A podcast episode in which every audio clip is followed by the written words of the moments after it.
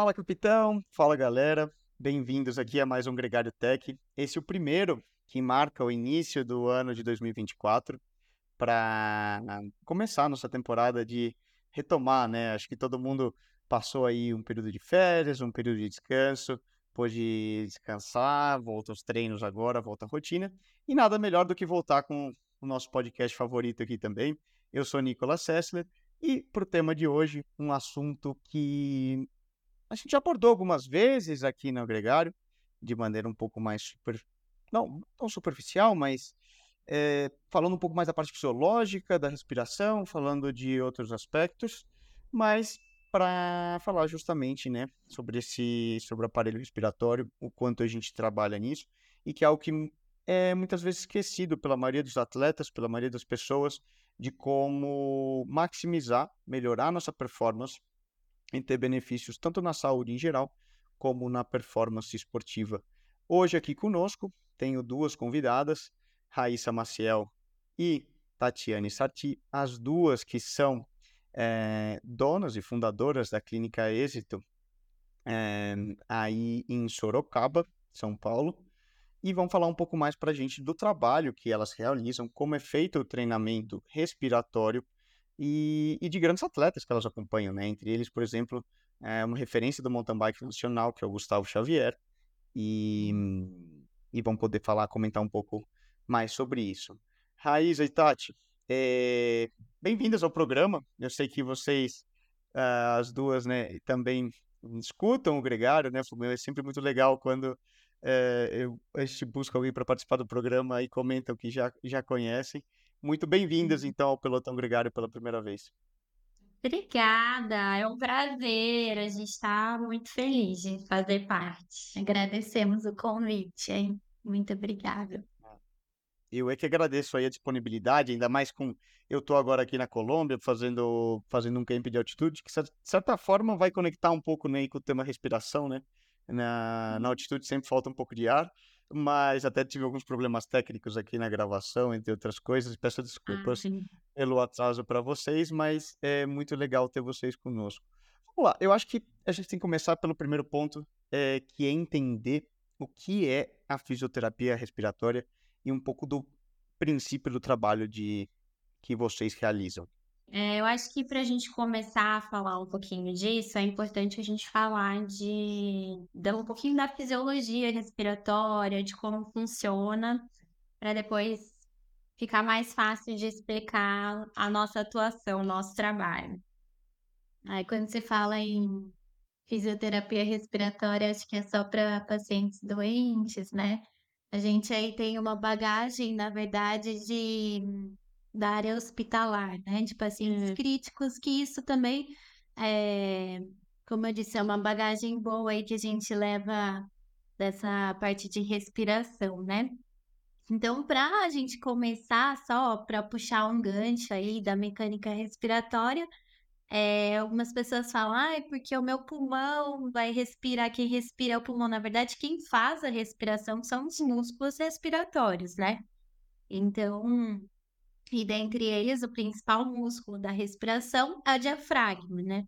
Então a gente fala, a gente treina o músculo inspiratório, porque na verdade a expiração acontece de forma passiva, né?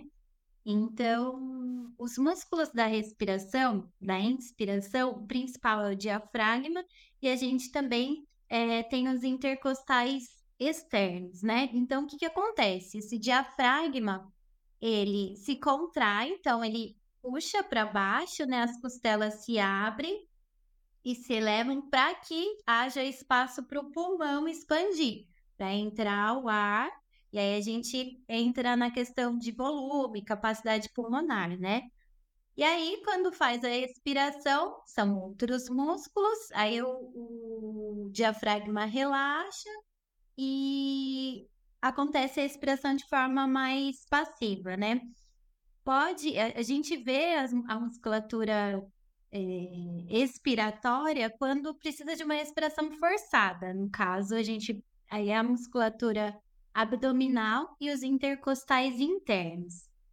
Mas então, é, quando a gente treina o, a faz o nosso trabalho de muscul... É, da, do treino da musculação, opa, do treino da musculatura respiratória, é, a gente não só trabalha o diafragma e os intercostais, a gente faz o trabalho também da musculatura é, acessória, que já entra outros músculos. Porque quando você está ah, numa alta intensidade, você não vai usar só musculatura basal ali, você vai usar o é. máximo, a capacidade máxima.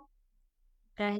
E é curioso que quando vocês falam de músculo, eu penso a mesma aquela coisa, né? Como ciclista, ou como corredor, ou como nadador, é, enfim, qualquer esporte que você pratica, a gente a primeira coisa que a gente pensa é justamente em treinar músculo, né? Você vai na musculação para fazer um treino de perna, para fazer um treino de, de braço, enfim, para que você gere uma adaptação muscular naquele determinado músculo, uma adaptação metabólica e assim gere mais resistência, gere mais força, gere mais, maior capacidade mitocondrial e etc. Mas a gente não fala de músculos respiratórios, a gente não fala de, de toda essa musculatura intercostal e não fala em treinar ela. Não, exatamente. E o que a gente vê é que mesmo os atletas de alta performance, os atletas que já são muito fortes, chegam aqui com uma margem de ganho. É, então é uma musculatura importante da gente treinar, né? E hoje o atleta de alta performance. O trabalho de vocês iniciou, vamos dizer, a curiosidade lá atrás, na, na, ainda na, na fase de universidade, né? Vocês duas estavam comentando em off, estudaram juntos. Onde veio pelo, pelo lado da, da respiração? Porque, de novo, volto na, na essência, é, é um assunto raro de ser de ser falado e mencionado, né? Então, não, vou falar. A gente, na verdade, a gente estudou juntas, saímos da faculdade, fomos trabalhar em hospital. E aí a gente decidiu sair e montar a nossa clínica para trabalhar com os nossos pacientes, enfim. E nesse meio tempo, a Rá me chamou, né? Vamos abrir uma clínica e tal. E aí, na hora, me veio, vamos trabalhar com gente saudável? Ah, vamos. Vamos lá, então. Aí a gente começou e a gente sempre trabalhou, desde que a gente saiu da faculdade, em hospital, e a gente em UTI, então a gente trabalhava com gente muito doente. É, trabalhava já com essa parte respiratória, porque eles precisam muito, normalmente eles têm um comprometimento respiratório. É, mas é um ambiente pesado, assim, a gente com o tempo foi cansando, e aí... Né? Ele consome muita energia, e, e é curioso, né? Um lado é, é, escolher por trabalhar com alta performance, trabalhar, como você falou, com gente saudável, como melhorar, buscar essa margem de ganho de pequenos, é, pequenas percentuais ali, né? Que podem fazer toda a diferença. E também eu, eu entendo que seja o feedback de um tipo de cliente, pessoa, que busca essa melhora contínua, né? E, e, e quer você se veem motivado também no trabalho. Exatamente, é muito gostoso. E aí a gente falou, não, vamos trabalhar com saúde. A gente continua atendendo pacientes com comprometimento respiratório na clínica, a gente atende parte respiratória para todos os tipos de, de pacientes, né? Não atletas, pacientes mesmo, tenham algum comprometimento. Mas a gente, a nossa ideia quando abriu a clínica foi esse público para trabalhar com saúde, com, com performance. Que legal. Curiosamente, quando a gente pensa em. Vocês devem ter números e dados de pesquisas melhores. Qual a margem de, de ganho na performance através do treinamento dessa musculatura respiratória? Nicolas, na performance é muito difícil a gente. A gente não tem assim um número. A gente consegue ver aqui, é, transformar em números, em dados, em gráficos, é, a força da musculatura inspiratória, então a gente consegue saber o quanto esse atleta está mais forte. Indiretamente, ele tem muitos benefícios, vai melhorar VO2, mas a gente não tem como medir na performance dele é, quanto ele tá. É muito do que eles falam pra gente, de um feedback que eles dão. Ainda é um pouco empírico. É, não tem como a gente ter um, um dado específico. Sim, entendi. Nem, eu eu, não, a gente não tem pesquisas que, que comprovem. É. Tem comprovação, assim, dos benefícios é, de força, como eu falei. E aí, melhorando força, você. Força, resistência, você vai ter outros benefícios, atraso do metaborreflexo, que a gente depois pode falar um pouquinho mais. Mas não tem, assim, de performance. Ah, ele vai conseguir melhorar X no tempo dele. A gente Não, sabe que tem a É, melhora. A gente não consegue é, o percentual dessa melhora, né? Acho que é isso que você perguntou. Sim, é, perfeito. Porque assim, eu já, já li muito a respeito da parte metabólica da respiração e o quanto isso influencia em todo o metabolismo celular, de troca eh, de oxigênio, mesmo liberação hormonal e etc. Que é um dos temas que a gente abordou antes, até o próprio controle da respiração, né, através de, na parte mental, a gente vê isso Sim. muito, né, através de, de métodos de meditação, yoga mesmo métodos como já foram mencionados, por exemplo, eh, pessoal do mergulho costuma ter um treinamento respiratório e controle da muscul de, no conhec... não sei se nem, nem tanto da, respira... da, da musculatura, né? Mas um, um controle dessa parte metabólica, né? De aumentar a tolerância ao gás carbônico, me- aumentar a, a capacidade de, de absorção de oxigênio, enfim, efeitos similares ao que você teria num, num treinamento de altitude. Mas a gente não, não falou, nunca tocou muito no aspecto mecânico da respiração, né?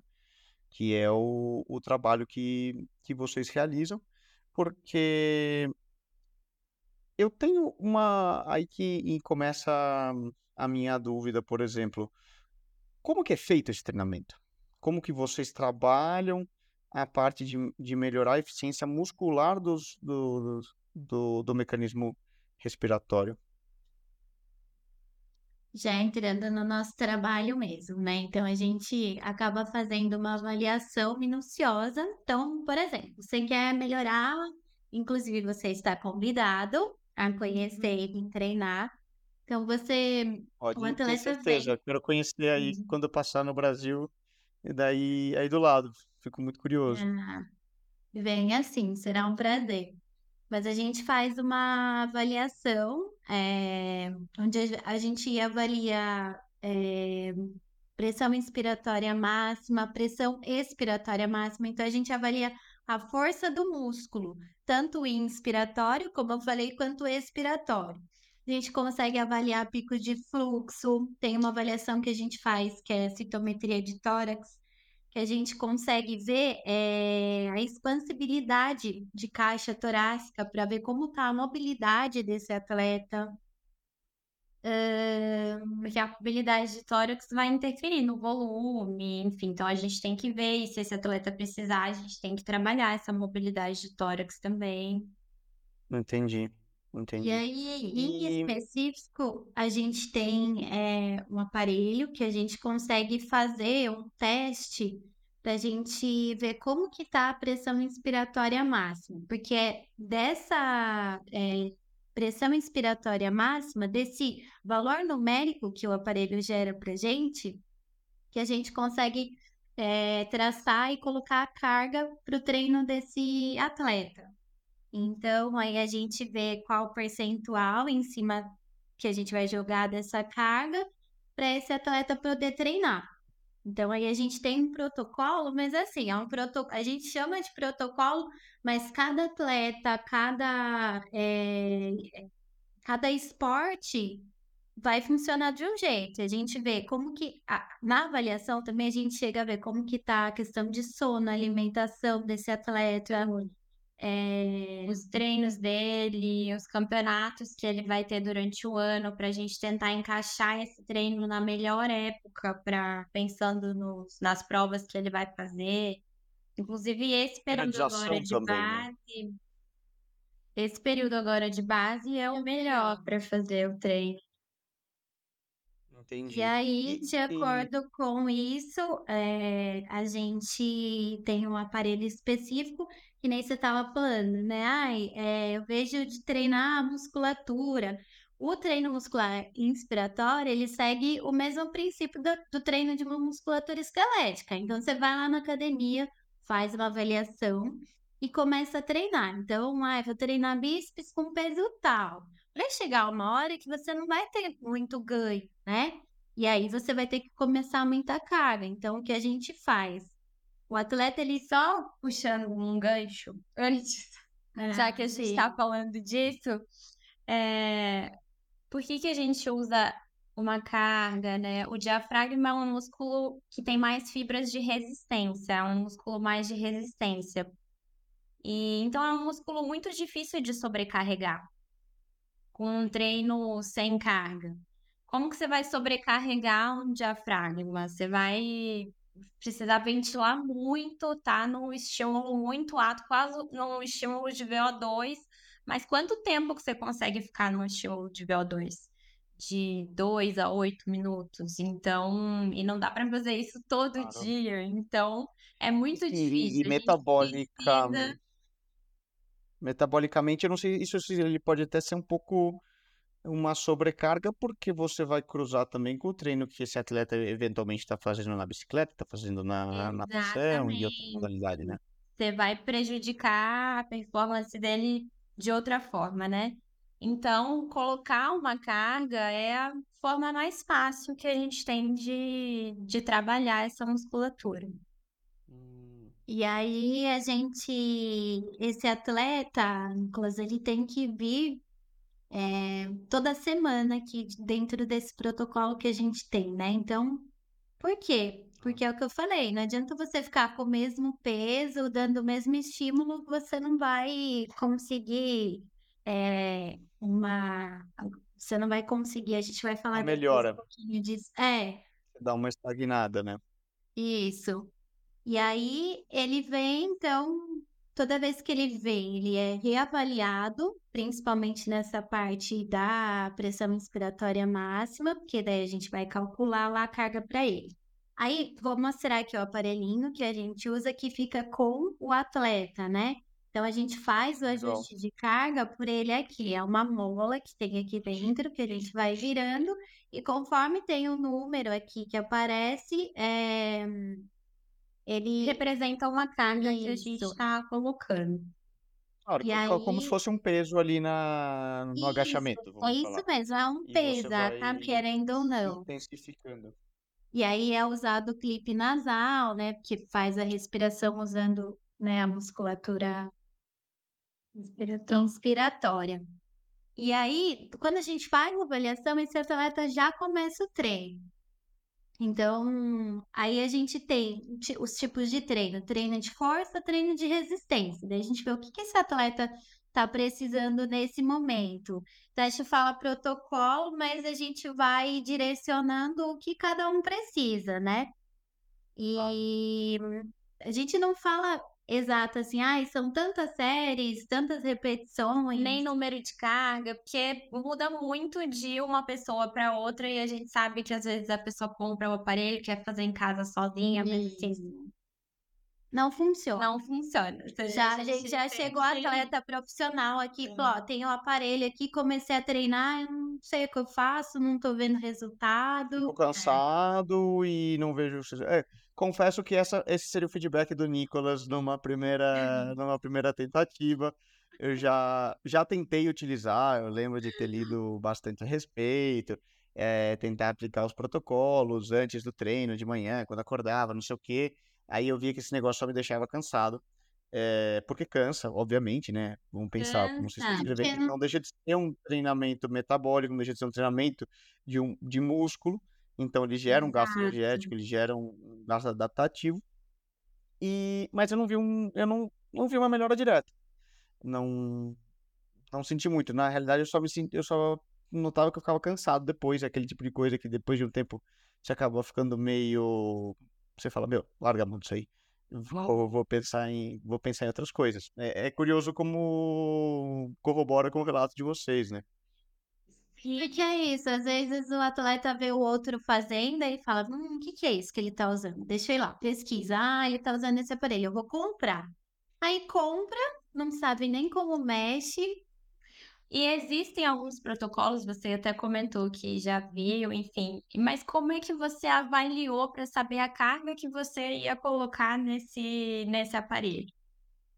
Né? Então você fez um ajuste de carga empírico e às vezes não vai ter resultado, né? Nem o número de séries, de repetições, enfim. E lembrando É, que o atleta vai né? ganhando força toda semana. Então a gente faz é, essa avaliação da medida de força toda semana, justamente para fazer um ajuste muito específico. Claro. Olha só, isso realmente é, é curioso. Falando mais, aí, aí que fica a dúvida.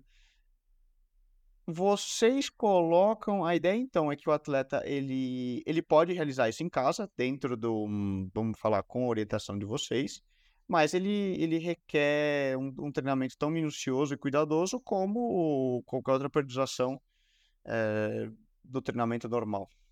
Exatamente. Inclusive, ele vai realizar esse treino em casa, porque a gente precisa que ele faça algumas vezes na semana e dependendo do tipo de treino, mais de uma vez ao dia. Então, Em alguns ele momentos precisa com esse aparelho em casa fazer. Entendi. Olha só. E normalmente a gente aplica esses protocolos, por exemplo, antes ou depois do treino, eh, durante a. Em, em cima da bike, por exemplo, durante o esporte, nunca, né? Acontece. É, mas aí o atleta já tem que estar bem treinado. Não é de cara que a gente faz isso.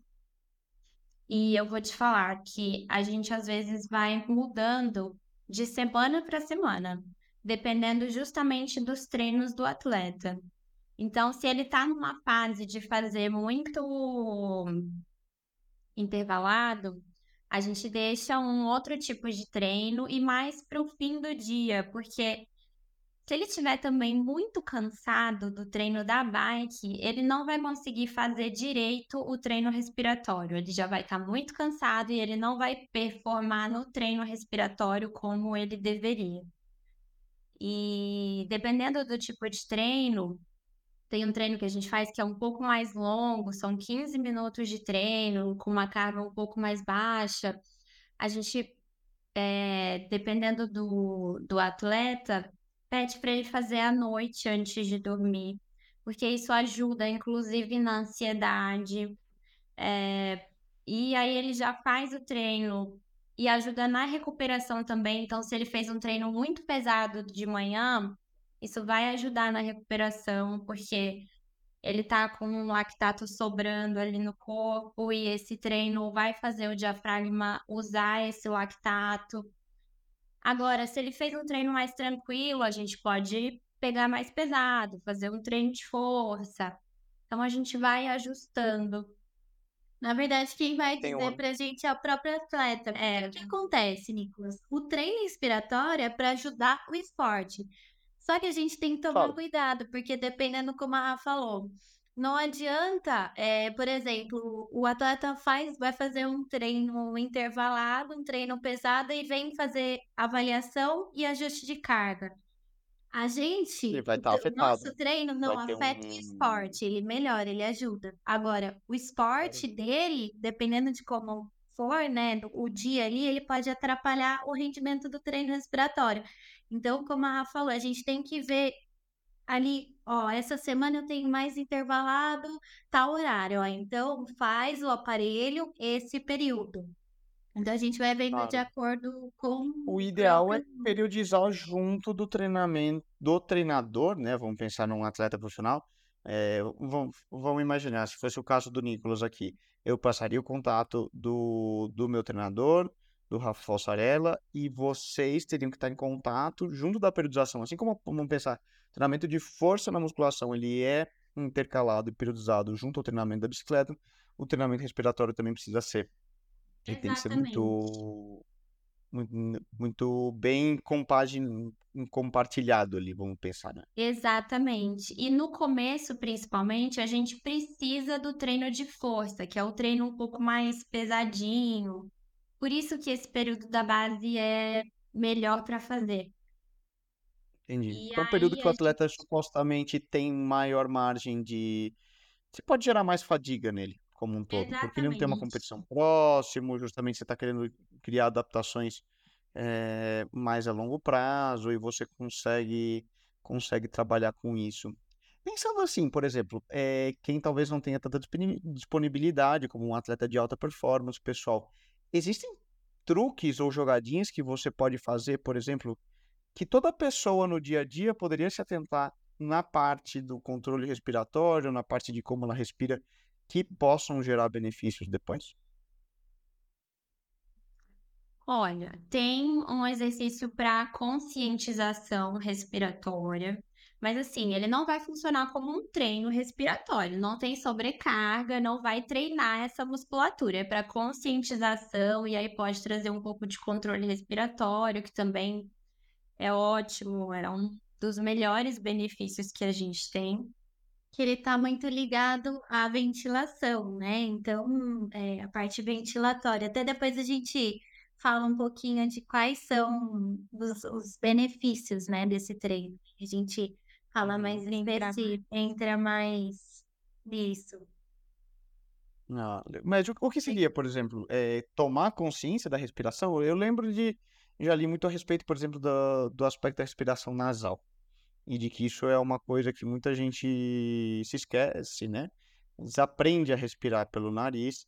E muitas vezes o simples fato de tomar consciência, né? Como você bem, bem falou, Tati, é, já é um grande benefício para a população em geral. Esse, essa respiração que a Rá comentou, a gente fala que é a conscientização diafragmática. Porque o que acontece? No dia a dia, a gente tende a respirar muito é, caixa torácica, muito aqui em cima, né? Apical, né? Isso, uma respiração mais apical. Nessa corre-corre que a gente tem, ansiedade, então a gente fica trabalhando mais essa respiração. Mas o principal músculo é o diafragma. Tinha, né? Então, o que, que a gente É,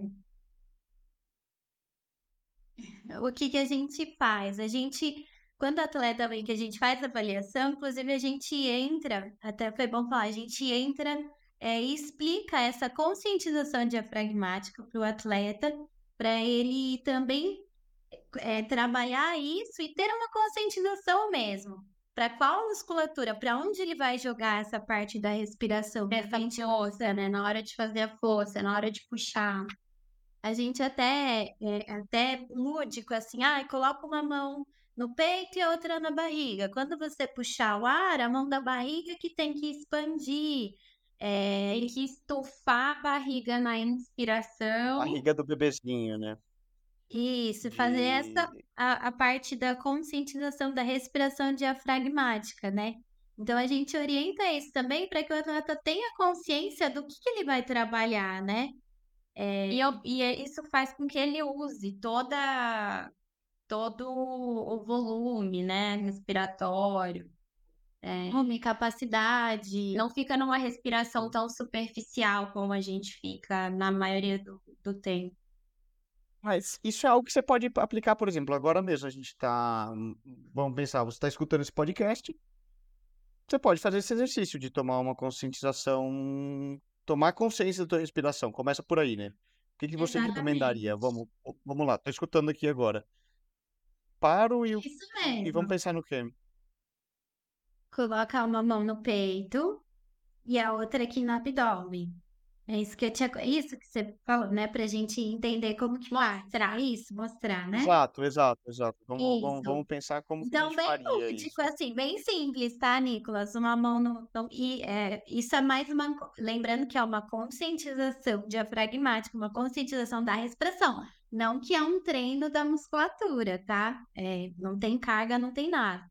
Então, uma mão no peito e a outra na barriga. Quando você puxa o ar, quando você inspira, a mão que tem que movimentar é aqui do abdômen. Então, puxa, essa mão fica parada e essa movimenta e solta. Ó.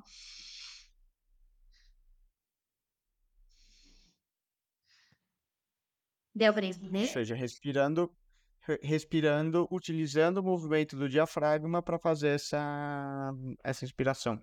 E é algo que dá para fazer sempre. Você está empurrando o diafragma lá para baixo, está contraindo ele, jogando ele para baixo para abrir espaço e entrar mais ar no pulmão. Que é o que eu comentei lá, Olha lá no tem... começo é, da musculatura. Começa na base, né? De, de, da musculatura bem pelo começo. E, e você tocou brevemente, Tati, é, na questão de falar dos benefícios. A gente está falando muito aqui do treino, etc.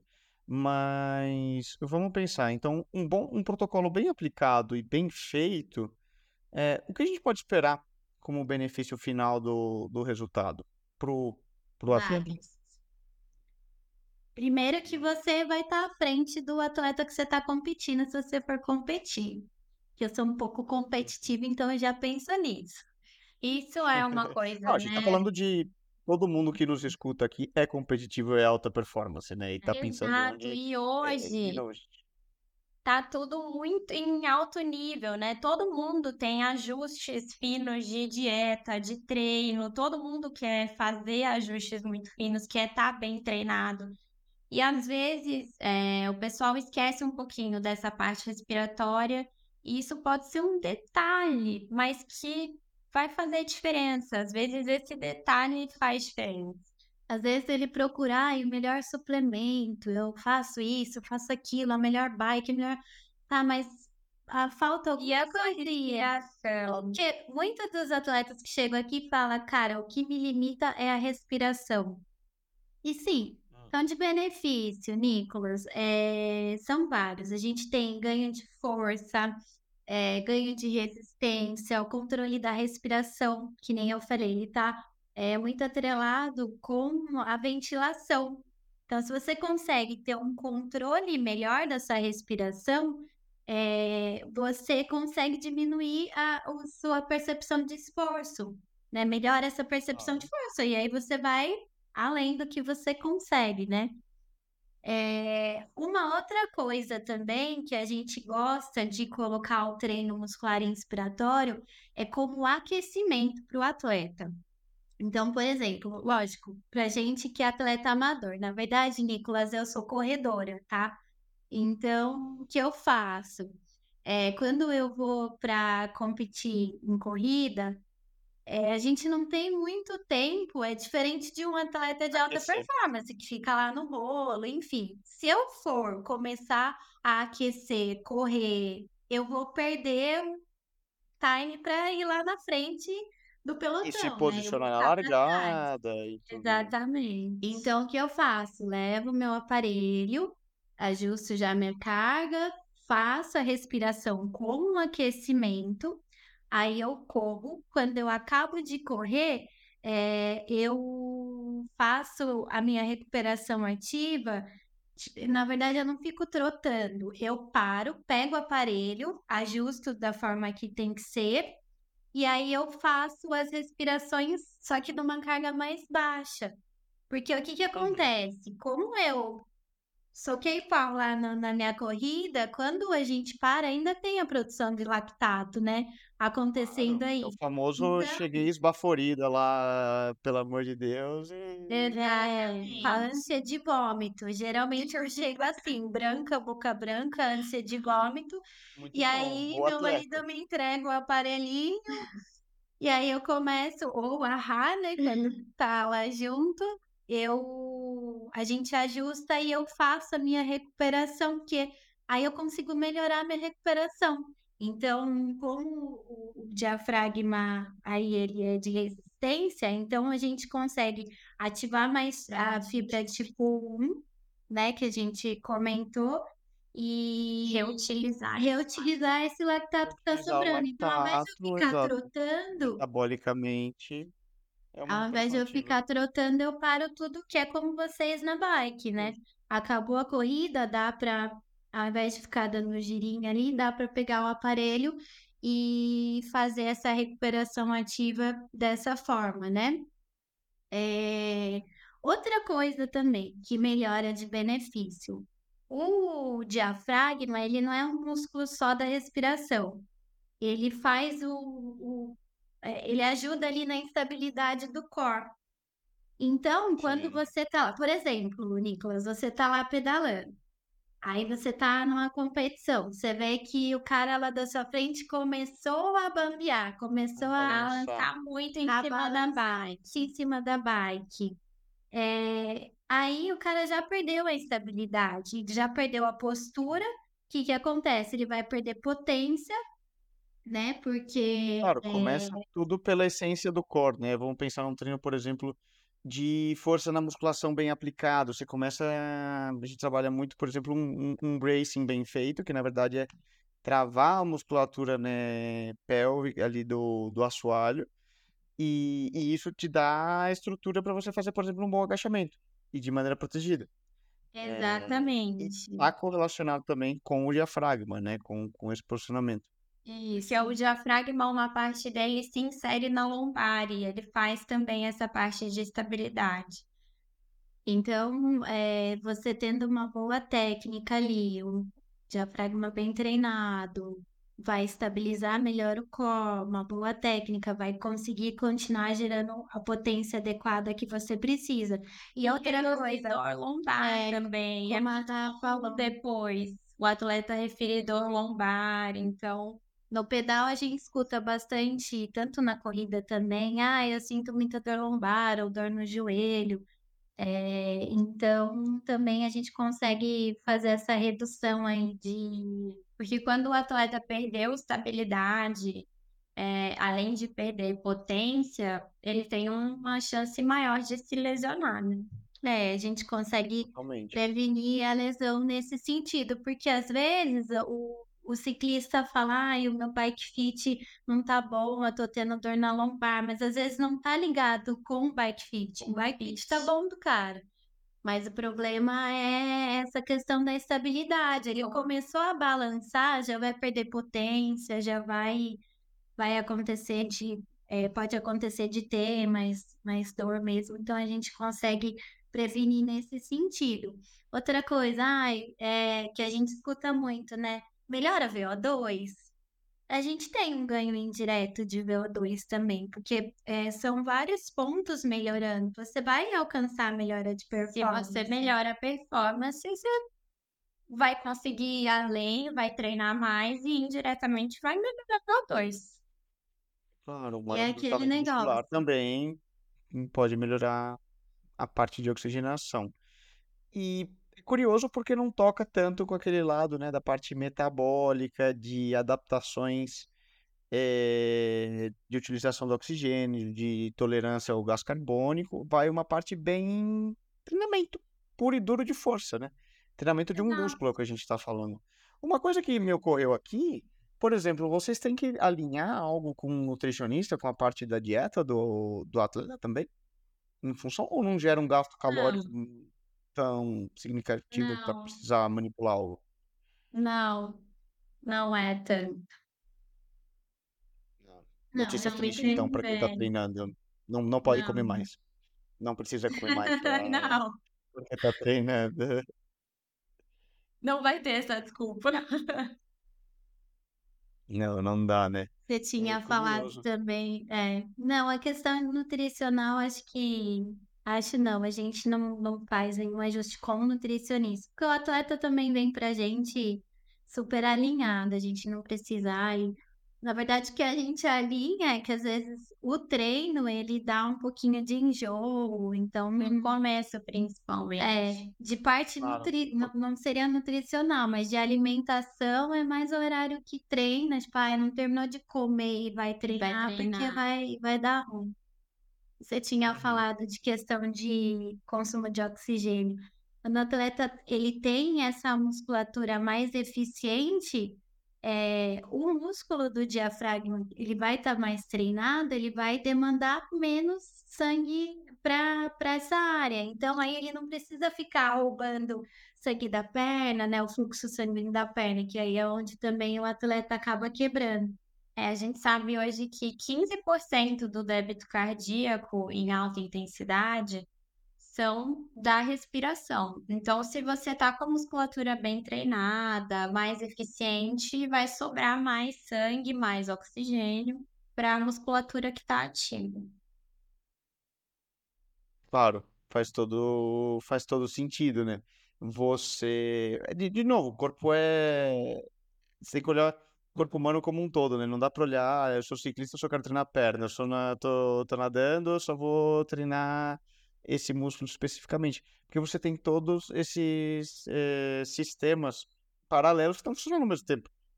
E o quanto mais eficiente como um todo o corpo for, hum, no resultado final você, você acaba tendo uma melhora de performance.